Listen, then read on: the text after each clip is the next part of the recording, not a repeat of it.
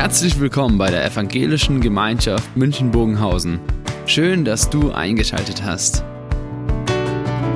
Unser tiefes Anliegen ist, dass die folgende Predigt dich in deiner Situation anspricht, dir eine neue Blickrichtung aus der Bibel schenkt und dass du Gott ganz persönlich begegnest.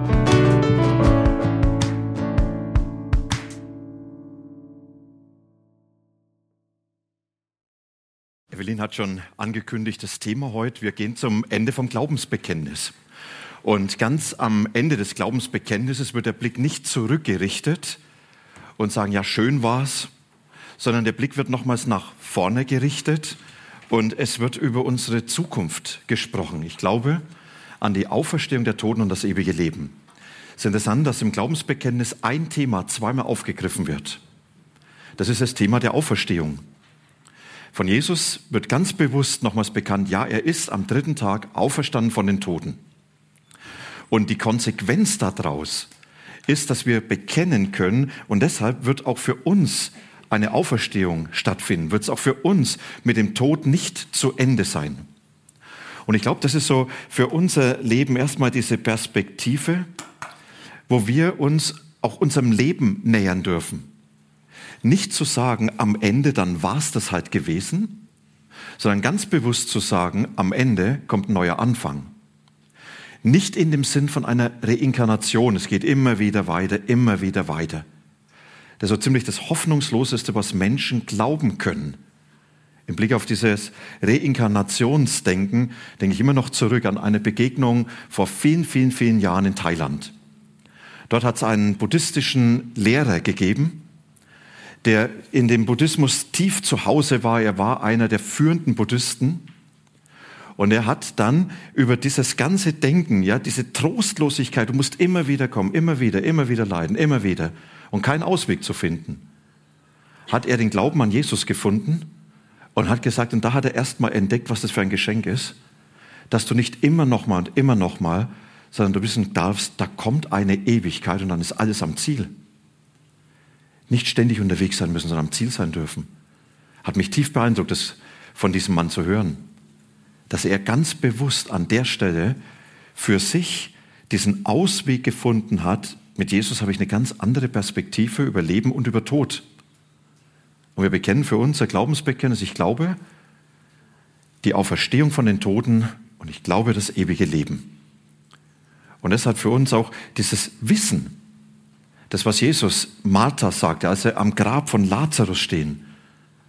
Da sagt er Martha, ich in meiner Person, ich bin die Auferstehung und das Leben. Wer an mich glaubt, wer sein Leben mit mir verbindet, der wird leben und selbst wenn er stirbt.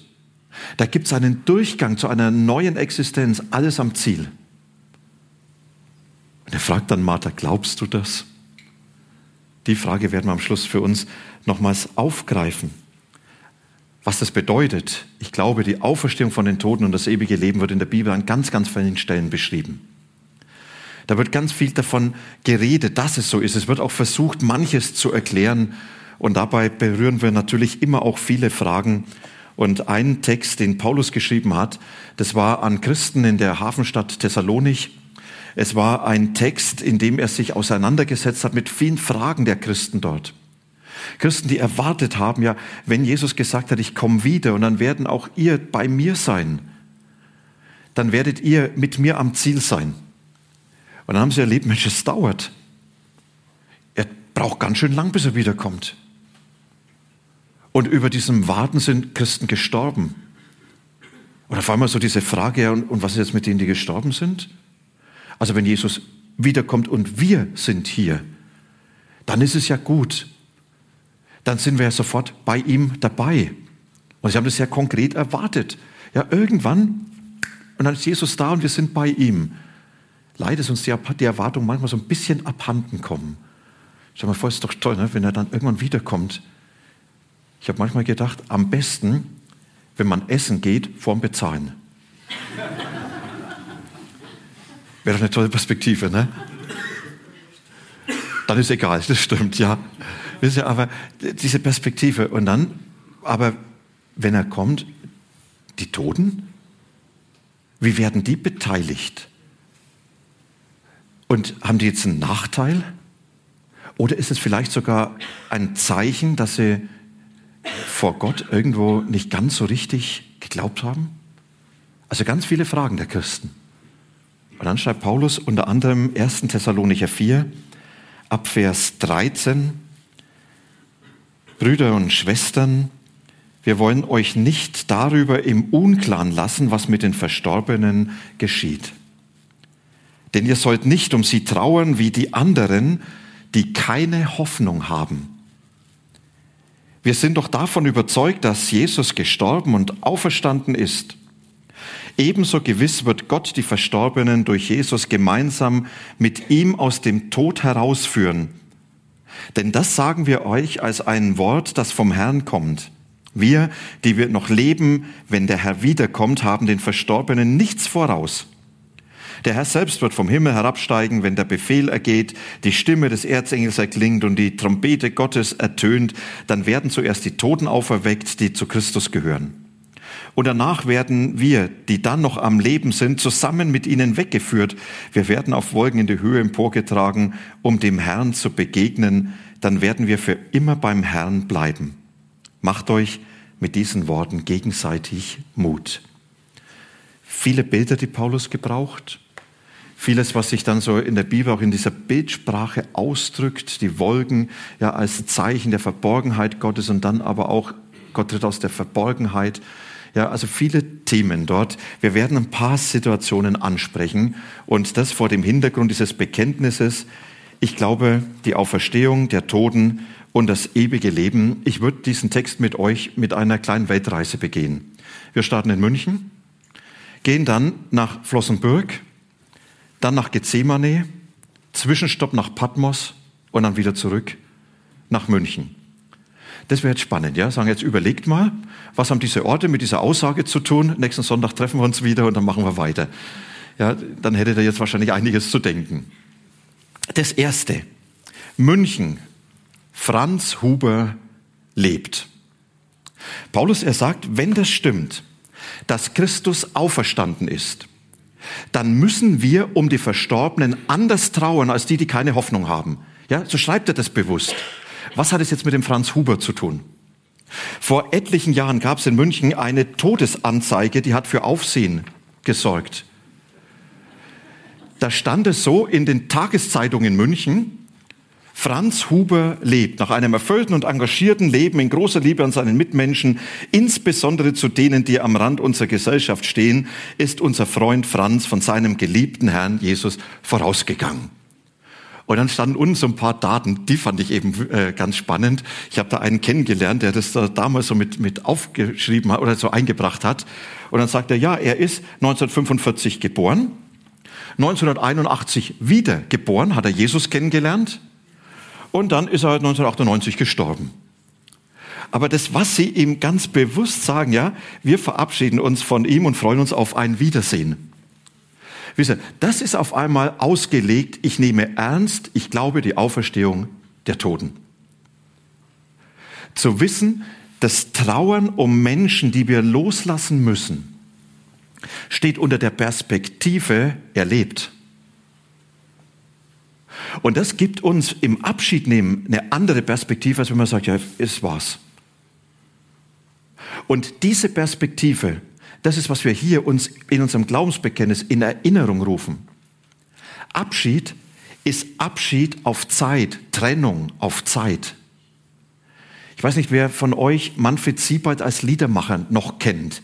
Ja, also nickt noch nicht. Äh, das ist nämlich meistens schon etliche Jahrzehnte her. Ja, äh, so ganz frisch ist man da nicht mehr. Manfred Siebald, er hat ein Lied geschrieben, das heißt Abend. Und in diesem Lied hat er diese Perspektive nochmal schön beschrieben, wenn irgendwann, ob spät, ob früh, erwartet oder unverhofft, mein Leben wie der Tag zu Ende geht. Dann schneiden mir die Zeiger meiner Uhr von meiner Zeit die letzte Scheibe ab ganz gleich, wie es um mich steht. Ob ich den letzten Atem mir im weißen Kissen hol, ob irgendwo in Staub und Blut am Straßenrand, ich weiß nicht, wie es sein wird, weiß nur, dass der Abschied einmal kommen muss, ob schmutzig oder elegant. Dann sagt man Mo wohl, jetzt ist es aus, weil ich kein Wort mehr sag. Doch du geh still nach Haus und denk nur an den Tag, auch ich geh weiter, nur ein wenig weiter. Geh in Gottes Freude, geh in Gottes Licht hinein. Ich war für ein paar Jahre dein Begleiter, doch jetzt gehe ich weiter, um bei meinem Herrn zu sein. Ist ein toller Text. Franz Huber lebt. Abschied. Wir bekennen, ja, es geht diese schmerzhaften Abschiede. Aber dieser Abschied ist Abschied auf Zeit. Er lebt nur einen Schritt weiter. Und dann das Zweite, ab nach Flossenbürg. Viele kennen Flossenbürg untrennbar mit dem Namen Dietrich Bonhoeffer verbunden. Ja, dort, wo er hingerichtet wurde in den letzten Kriegstagen. Und es gibt diesen eindrücklichen Bericht von Dietrich Bonhoeffer, als er zum Galgen geführt wird von einem dieser Nazi-Schergen. Dann fragt er ihn, haben Sie Angst, Herr Pfarrer? Und Bonhoeffer hat gesagt, Angst? Wovor? Hier das Ende, dort der Anfang. Und es hat uns zu diesem Thema auch inspiriert. Am Ende der Anfang. Angst wovor? Hier das Ende, ja. Den Galgen vor Augen. Aber dort der Anfang. Zu wissen, das ist doch für mich ganz persönlich dieser Schritt nach Hause. Und wenn ich hier sterben muss, dann weiß ich, dass dort auf der anderen Seite des Todes für mich meine Zukunft ist. Und er kann das deshalb voller Gewissheit sagen, weil er wusste, ich habe mein Leben mit Jesus verbunden und es ist der Auferstandene und deshalb werde ich mit ihm reden, leben. Und ich habe ihm mein Leben anvertraut. Und er hat mein Leben mit Gott versöhnt und deshalb stehe ich unter seinem großen Ja, so werde ich ihm begegnen. Wisst ihr, so, so kann ein Christ sterben. Er kann Gott entgegengehen und kann sagen, für mich ist das im Blick auf den Auferstandenen überhaupt keine Frage. Ich habe diese Perspektive. Er ist der, der mich dort in Empfang nimmt. Und das ist, was Paulus den Christen schreibt. Er sagt, wisst ihr, am Ende wird Jesus alles zusammenführen. Die Lebenden, die Toten, am Schluss werden die alle dort sein am Ziel, bei ihm. Am Schluss wird jeder Einzelne ihm begegnen und der Tod ist eigentlich so etwas wie ein Tunnel, keine Höhle. In eine Höhle gehst du in ein dunkles Loch und dann ist Ende. In den Tunnel kannst du auch in ein dunkles Loch gehen, aber am Ende ist Licht und da gehst du durch. Und das ist was, was Paulus hier den Christen schreibt. Leute, habt euer eigenes Ende als Durchgang in die Ewigkeit vor Augen. Und wenn du mit Jesus verbunden bist, weißt du, wer dich erwartet dort am anderen Ende. Und dann ist doch Gethsemane.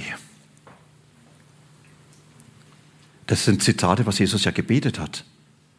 In diesem Garten Gethsemane am Ölberg. Wenige Stunden vor seiner Hinrichtung. Seinen eigenen Tod vor Augen. Und dann betet er, meine Seele ist betrübt bis in den Tod, bleibt hier und wacht mit mir, so lädt er seine Freunde ein. Oder wie es in der neuen Übersetzung der Basisbibel heißt, ich bin verzweifelt und voller Todesangst, wacht und bleibt bei mir. Wisst ihr, an der Stelle gibt es keinen frommen Heroismus, Tod kein Problem. Wenn ich manchmal so eine Aussage höre, Christen haben keine Angst vorm Tod, dann denke ich, jo, warte mal, Vielleicht muss man sogar richtig sagen, ja stimmt, vom Tod nicht, weil ich weiß, der ist überwunden, aber vom Sterben. Weil keiner weiß, wie er stirbt. Manfred Siebert, ja, weißes Kissen. Wir haben ja so unsere Wünsche, ne? Wir wollen am besten lange leben und nicht alt werden. Und wir wollen dann so als Sahnehäubchen sterben, wenn es am schönsten war.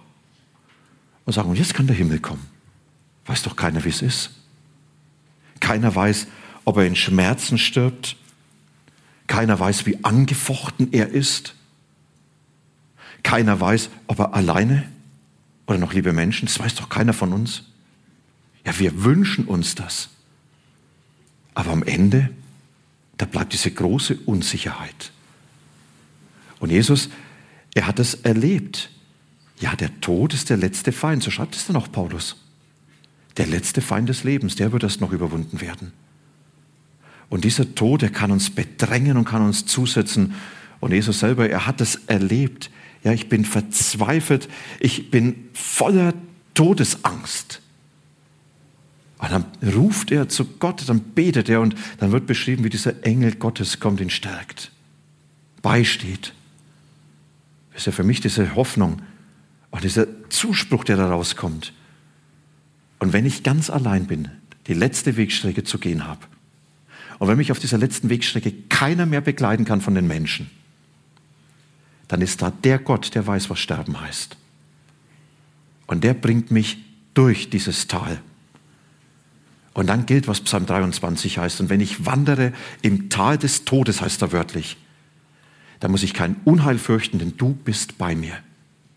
Dein Stecken und Stab trösten mich. Es in Palästina war der Stab des Hirten, das, wo er sich nachts bei den Schafen bemerkbar gemacht hat, die haben den Klang des, den Klang des Stabes gehört. Und wenn sie unruhig und bedroht waren und der Hirte hat auf den Stein geklopft, auf den Boden, dann haben sie gewusst, der Hirte ist da. Und das ist, was uns Jesus vor Augen führt. Er sagt, ja, der Tod ist der letzte Feind.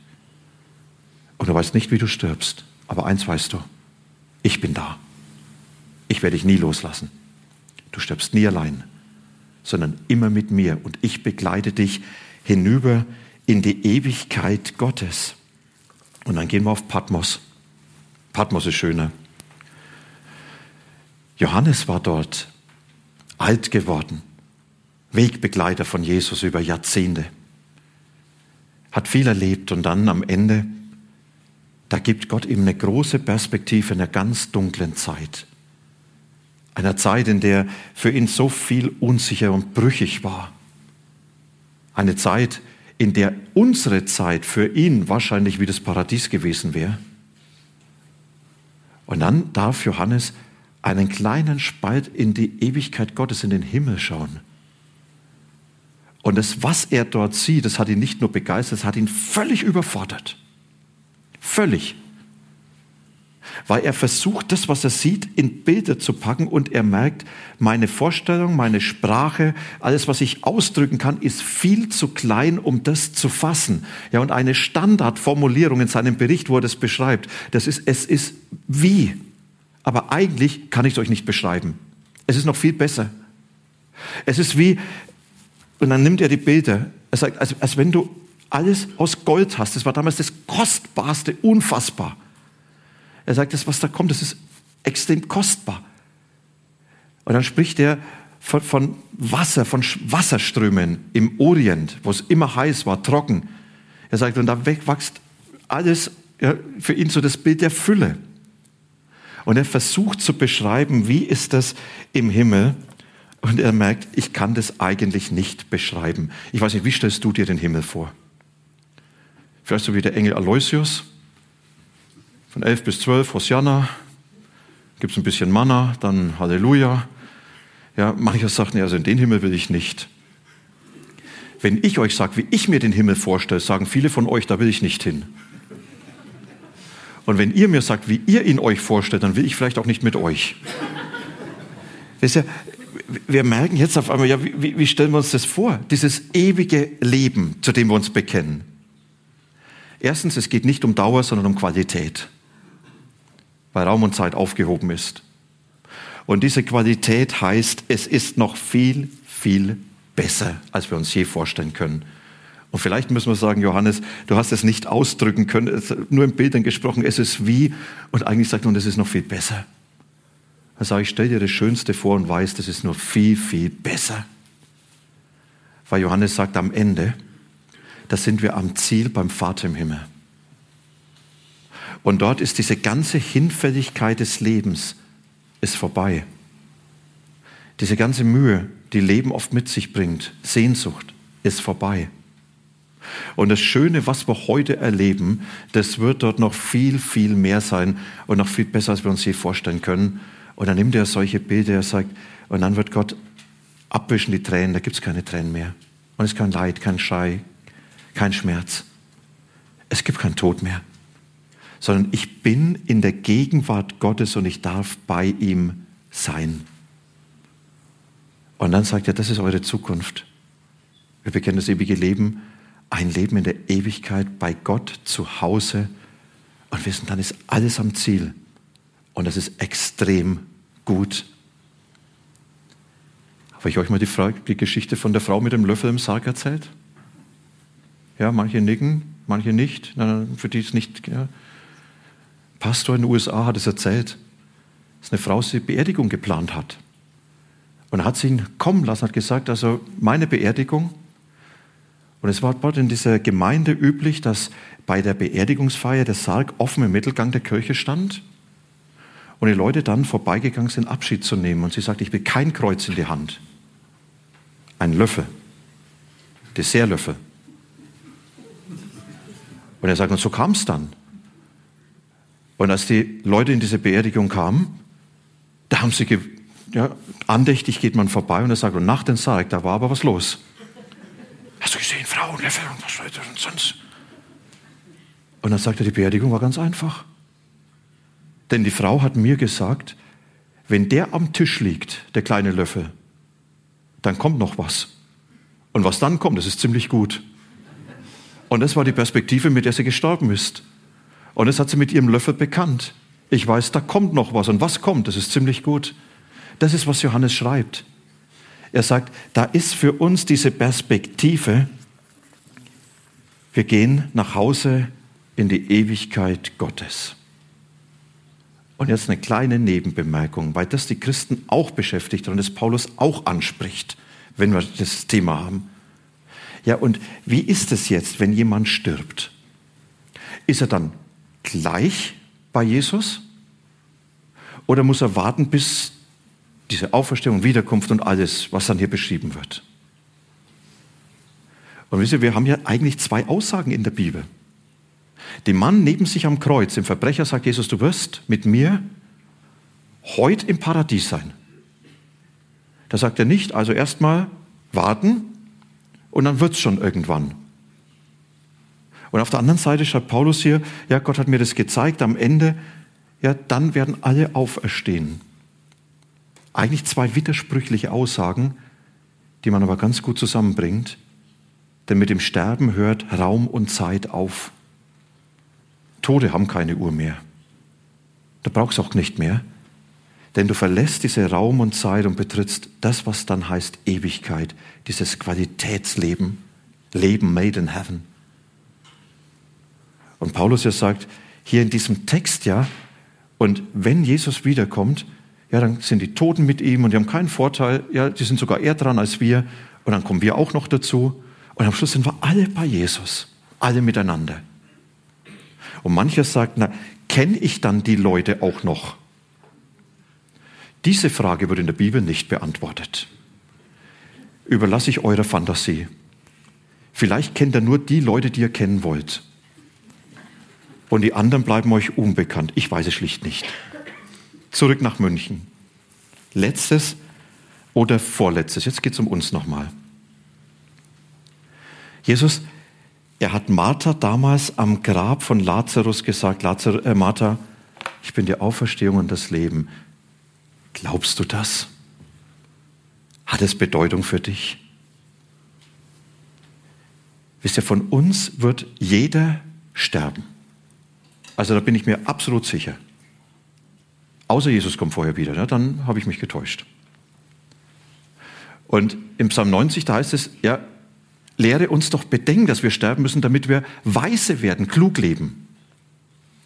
Die durchschnittliche Lebenserwartung in Deutschland beträgt für Frauen 83 Zentimeter, äh, ähm, äh, Jahre, für Männer 78. Jetzt bin ich großzügig, gehe mal auf 85. Das war der Anfang. Alle, die sagen, ja, die 30 habe ich schon erreicht. Wer die 40 hat? Wer 60 ist?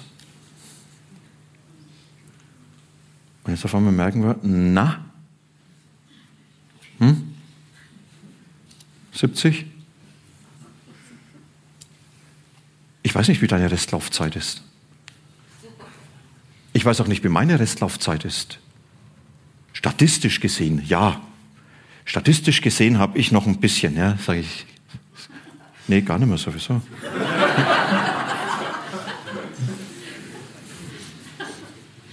Ich weiß aber auch nicht, ob es so ist.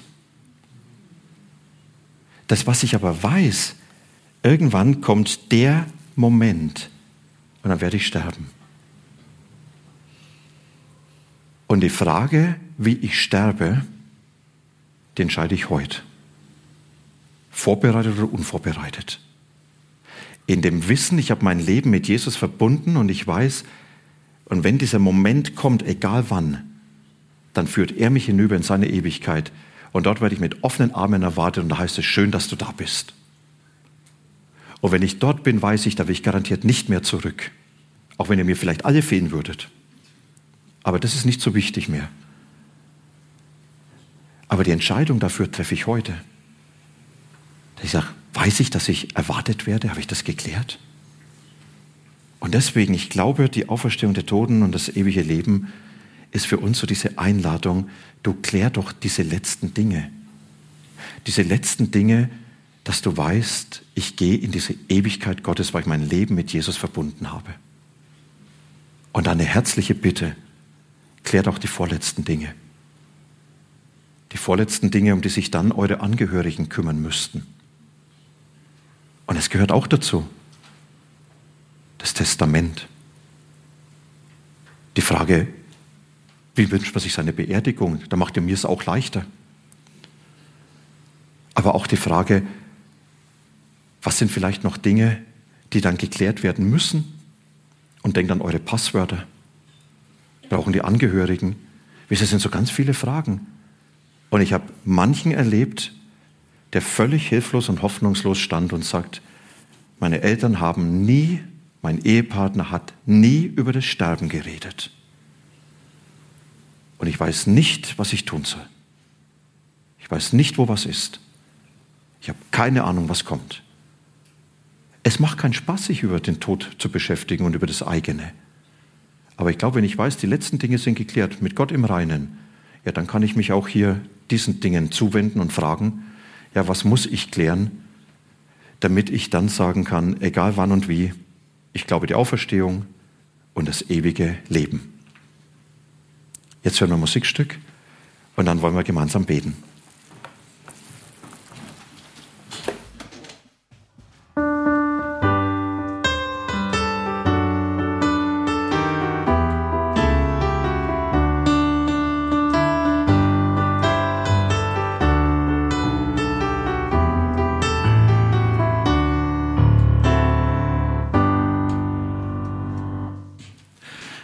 Manfred Siebald. Ne? Ich gehe weiter, nur ein Stückchen weiter. Lass uns miteinander beten.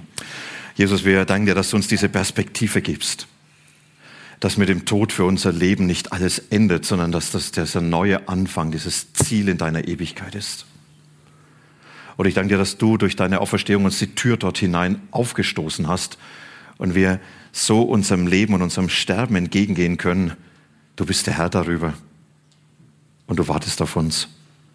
Und wenn wir von lieben Menschen Abschied nehmen müssen, dann gehen sie in deine Hand und wir dürfen sie bei dir wissen, am Ziel.